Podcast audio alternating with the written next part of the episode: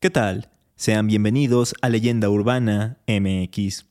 Todos y cada uno de nosotros conocemos a las sirenas, unos seres mitológicos que parecen muy distantes a nuestra cultura, pero nada más lejos de la realidad. En México, aunque no lo parezca, hay muchas historias sobre ellas, que se aparecen en ríos, lagos y mares. Vamos a conocerlas.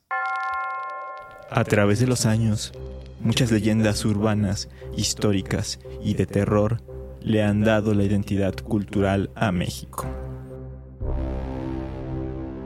Semana a semana haremos un recorrido por todas ellas. Esto es Leyenda Urbana MX con Ismael Méndez.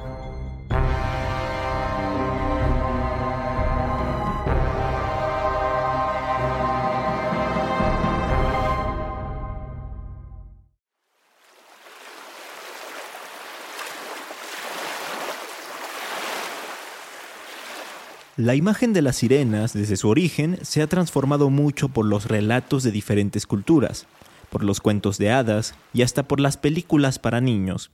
Pero la figura de la sirena originalmente era totalmente distinta. Era una mujer con cuerpo de pájaro, similar a las arpías, dotada de una voz prodigiosa para el canto, con la cual embrujaba a los hombres. Según la mitología griega, las sirenas vivían en una isla rocosa del mar Mediterráneo y aprovechaban cuando los navegantes estaban cerca para cantar, hipnotizarlos, atraerlos y conducirlos hacia la muerte.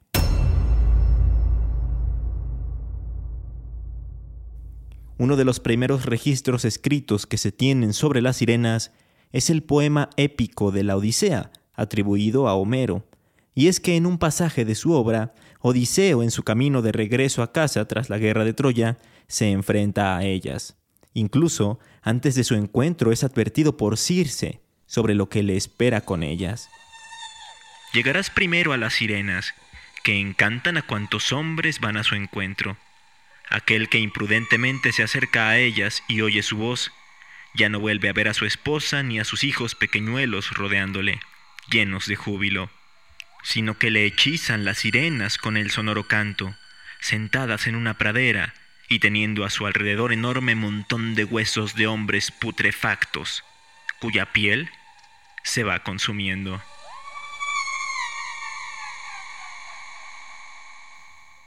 Tuvo que pasar algún tiempo hasta que las sirenas empezaran a ser descritas con la forma que hoy en día conocemos.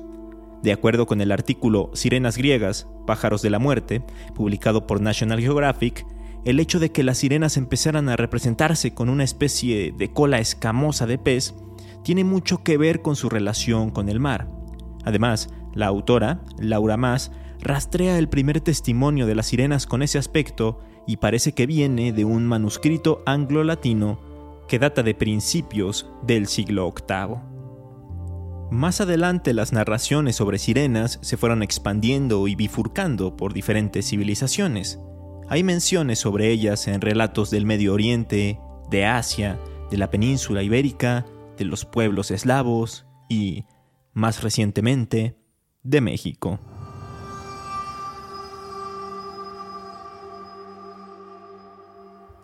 La primera leyenda mexicana que yo conocí sobre estos seres la escuché cuando fui a Orizaba, Veracruz.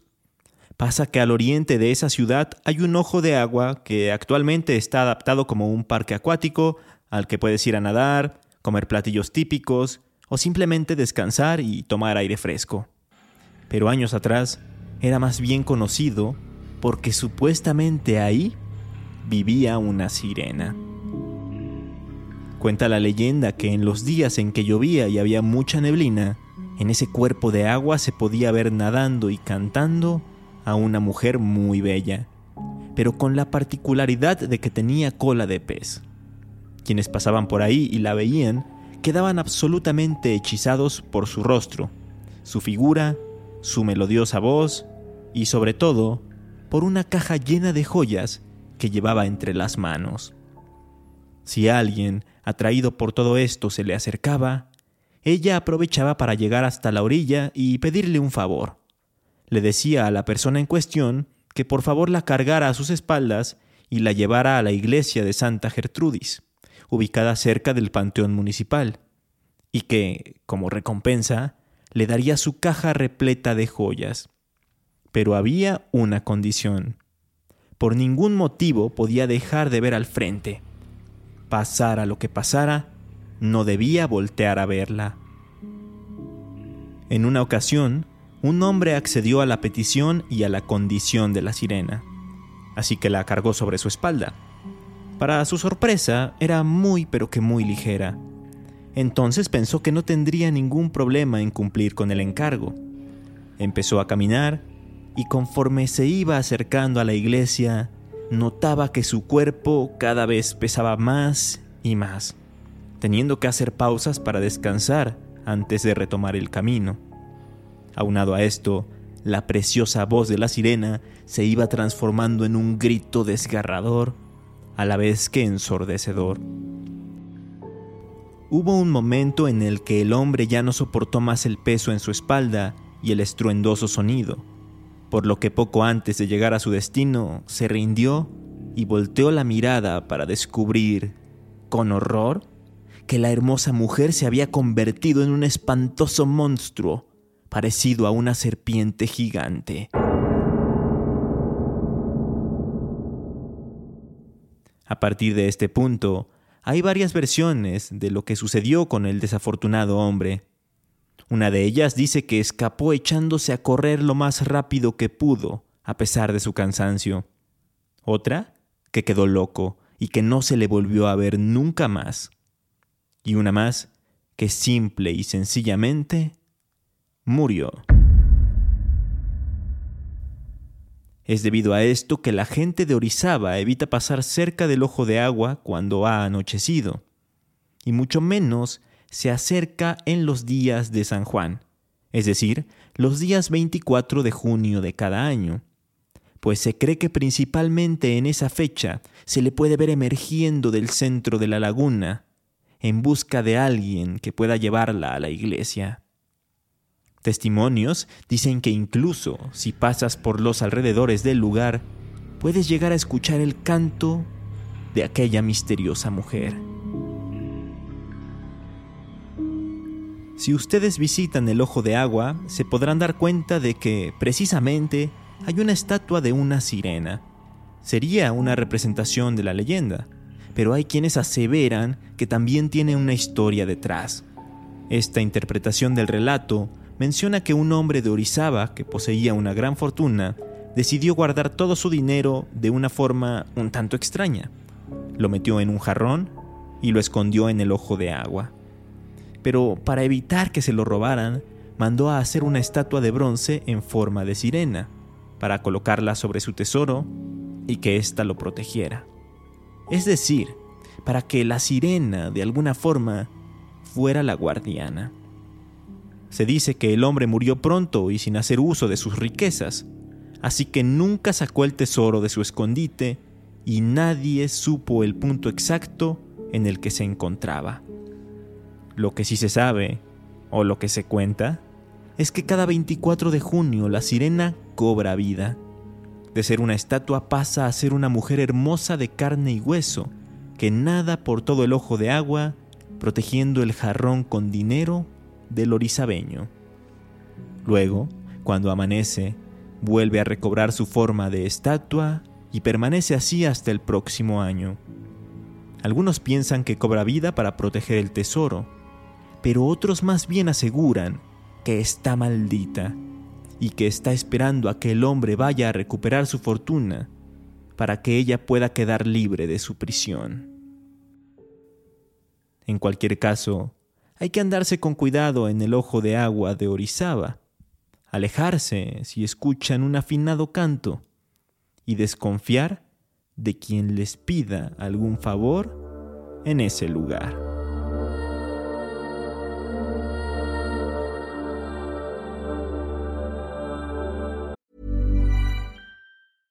Spring is my favorite time to start a new workout routine. With the weather warming up, it feels easier to get into the rhythm of things. Whether you have 20 minutes or an hour for a Pilates class or outdoor guided walk, Peloton has everything you need to help you get going. Get a head start on summer with Peloton at onepeloton.com. Hiring for your small business? If you're not looking for professionals on LinkedIn, you're looking in the wrong place. That's like looking for your car keys in a fish tank. LinkedIn helps you hire professionals you can't find anywhere else, even those who aren't actively searching for a new job but might be open to the perfect role. In a given month, over 70% of LinkedIn users don't even visit other leading job sites. So start looking in the right place. With LinkedIn, you can hire professionals like a professional. Post your free job on linkedin.com slash people today. Pasamos de un pueblo mágico a otro pueblo mágico, solo que este se ubica en el Estado de México, muy cerca, prácticamente pegado a la ciudad de Toluca. Me refiero a Metepec. Metepec antiguamente, hace miles de años, era una zona lacustre. Estaba repleta de pantanos y lagunas. Además, en sus alrededores se asentó una cultura conocida como Matlacinca, que prosperó mucho antes de que fuera invadida por los mexicas por allá de finales del siglo XV. Justamente antes de que esto sucediera, se hablaba de que una deidad gobernaba aquella región lacustre. Se trataba de Tlanchana, una criatura que tenía un cuerpo mitad mujer y mitad serpiente, aunque generalmente se le representa con una cola de pez, puesto que cuando quería nadar en las aguas de las lagunas, mutaba su cola para poder moverse con mayor naturalidad. Su nombre proviene del náhuatl y significa algo así como Señora del Agua. Según se dice, regularmente se le podía ver en un islote, así que eran muchos los curiosos que escondidos tras los árboles y las hierbas de la zona, la observaban. Era muy hermosa, tenía el cabello largo y siempre estaba desnuda. Solo portaba una corona, algunos collares y un cinturón adornado con peces, acosiles y ajolotes, o sea, fauna acuática local. Esta diosa tenía un carácter muy especial. Era posesiva y vengativa. Dicen que cuando estaba contenta lo hacía notar mostrando su larga cola de serpiente negra. Esto era una buena noticia, porque los pescadores sabían que habría abundancia en la pesca. Y efectivamente, si salían a pescar, lograban capturar una gran cantidad de peces. También se creía que tenía poderes adivinatorios y que podía ser consultada antes de las temporadas de siembra o antes de salir a una batalla importante. De vez en cuando, la tlanchana se enamoraba de algún hombre. Si esto ocurría, dejaba su islote y nadaba hasta la orilla del lago. Luego, su cola se transformaba en unas piernas humanas y caminaba hasta la aldea para buscar a quien le hubiera atraído. Pero, si el sujeto elegido no le correspondía su amor o no le hacía caso, entonces se enojaba y empleaba su cola en forma de serpiente para enredarlo y arrastrarlo hasta el cuerpo de agua, en donde lo sumergía hasta ahogarlo.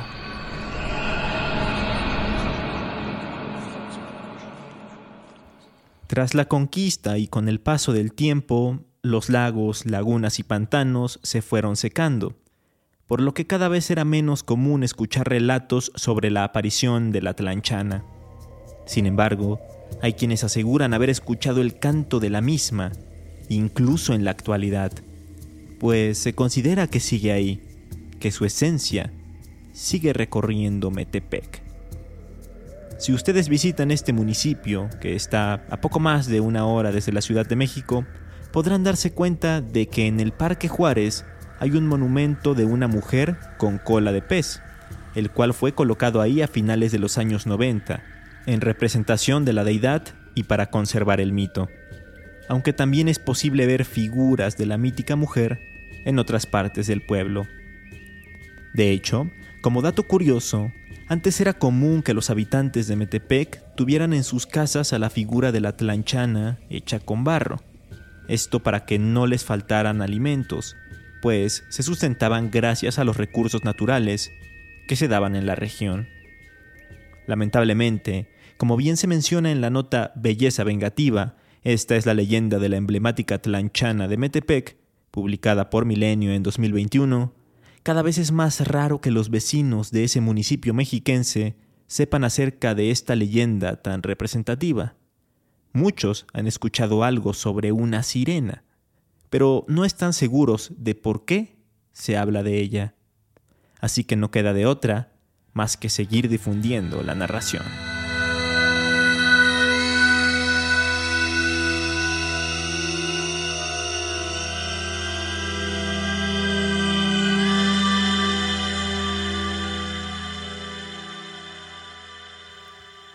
Para la siguiente leyenda nos regresamos a Veracruz, pero a una zona más al norte de ese estado costero, al municipio de Tamiagua, porque ahí existió un pequeño pueblo llamado Rancho Nuevo, en el que sucedió algo extraordinario hace ya bastante tiempo. Cuenta la voz popular que entre los pobladores de Rancho Nuevo había una mujer llamada Damasia González, quien a su vez tenía una hija de nombre Irene. Ella era descrita como una muchacha de piel morena y larga cabellera negra, pero con ojos verdes. Damasia estaba casada, pero cuando su marido murió, decidió dedicar su vida al servicio de la iglesia. Lo malo de esto es que prácticamente obligó a que la pequeña Irene también lo hiciera. Entonces era común que las dos mujeres se la pasaran viajando a comunidades cercanas como Tampache, Acala, Hormiguero, Tancochín, Cuesillos o Tierra Blanca, con la finalidad de asistir a las fiestas patronales que se le realizaban a los santos venerados en cada uno de estos lugares. En una ocasión, un jueves santo, Damasia le pidió a su hija que fuera a buscar un poco de leña para la casa. Ella obedeció y se fue a recoger los trozos de madera que iba encontrando en el camino. Al regresar, dijo que se sentía sucia y que quería lavarse, pero su madre, como ya lo comenté, se había hecho extremadamente religiosa, le respondió que no lo hiciera, que durante los días santos no estaba permitido bañarse. A lo que Irene contestó, Mamá, que me perdone Dios, pero yo aunque sea, me voy a lavar la cara. Tras esto, salió de su casa con un poco de jabón y algo para secarse. Se dirigió al pozo y comenzó a echarse agua en la cara. Al poco tiempo, en todo el pueblo se escucharon unos gritos que provenían justamente del pozo, pidiendo ayuda. Cuando los lugareños llegaron, observaron con gran impresión cómo el agua se elevaba y la muchacha se iba transformando en una extraña criatura. Los ojos le crecieron, la boca se le alargó, el cabello y la piel tomaron un tono rojizo, le salieron escamas y las piernas se le fusionaron, convirtiéndose en una cola de pez. Posteriormente, el agua cayó y arrastró a Irene hasta una laguna que había en la zona. Todos corrieron tras ella. Al llegar subieron a sus lanchas para tratar de encontrarla, pero de pronto vieron que aparecía una balsa en medio del agua, y en ella estaba Irene convertida en sirena emitiendo un escalofriante canto que obligó a los lancheros a dar vuelta y regresar a tierra firme, pues sabían que no podrían hacer nada ante este hecho tan sobrenatural.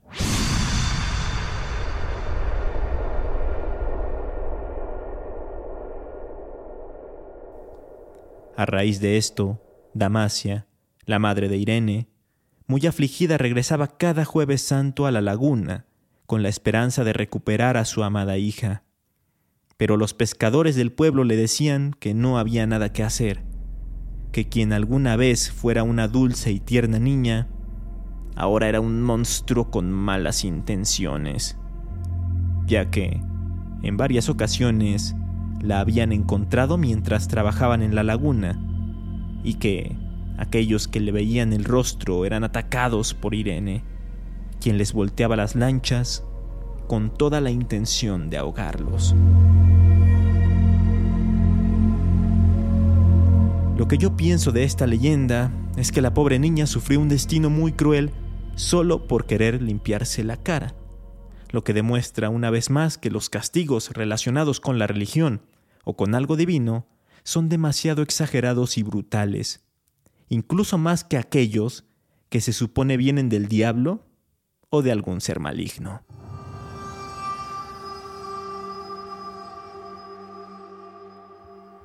Antes de cerrar, me gustaría retomar algo que nos contó el buen Fernando Santamaría del podcast Histeria Colectiva, cuando se llevó a cabo el evento presencial para celebrar los 100 episodios de Leyenda Urbana MX a mediados del año pasado. Nos habló sobre una historia de una sirena que se aparecía en Chimalhuacán. Cuentan los vecinos de aquella localidad de Ledomex que hace muchos años, cuando el lugar no era lo que es hoy en día, se escuchaba una dulce e hipnótica melodía por todo el pueblo. Era entonada por una hermosa mujer que tenía cuerpo de pez. Era una sirena que cada noche se posaba sobre una roca para peinarse mientras cantaba y atraía a los trasnochados hombres, seguramente no con muy buenas intenciones. Así que, si hasta en Chimalhuacán se habla de sirenas, seguramente hay historias de ellas en muchísimos otros lugares de México. Si conocen alguna, compártanla en redes sociales. Me encuentran como Leyenda Urbana MX en Facebook e Instagram o como arroba leyenda UMX en Twitter. En las recomendaciones hoy podría mencionar un montón de cosas, y aunque lo más obvio sería recomendarles el perturbador cuento clásico de La Sirenita, escrito por el danés Hans Christian Andersen y publicado en 1837, la realidad es que les voy a recomendar un guapango tradicional que habla sobre una sirena, se llama La Petenera y dice más o menos así. La sirena se embarcó en un barco de madera. Como el viento le pegó, no pudo salir afuera a medio mar se quedó, cantando la petenera. Hay varios músicos que la interpretan, así que pueden escuchar la canción de Cuco Calderón y el trío Los Jinetes o la versión del trío Armonía Huasteca. A mí me encanta cómo la música tradicional mexicana toca este tipo de temas paranormales. En este caso, un guapango que habla de una sirena, aunque también pues está el clásico son jarocho que habla sobre una bruja y así. En fin, mientras ustedes escuchan este tema, yo les recuerdo que pueden puntuar el podcast en Spotify, darle me gusta en YouTube y seguirme en la plataforma desde donde me escuchen. Yo los espero el próximo lunes en un nuevo episodio de Leyenda Urbana MX. Hasta entonces.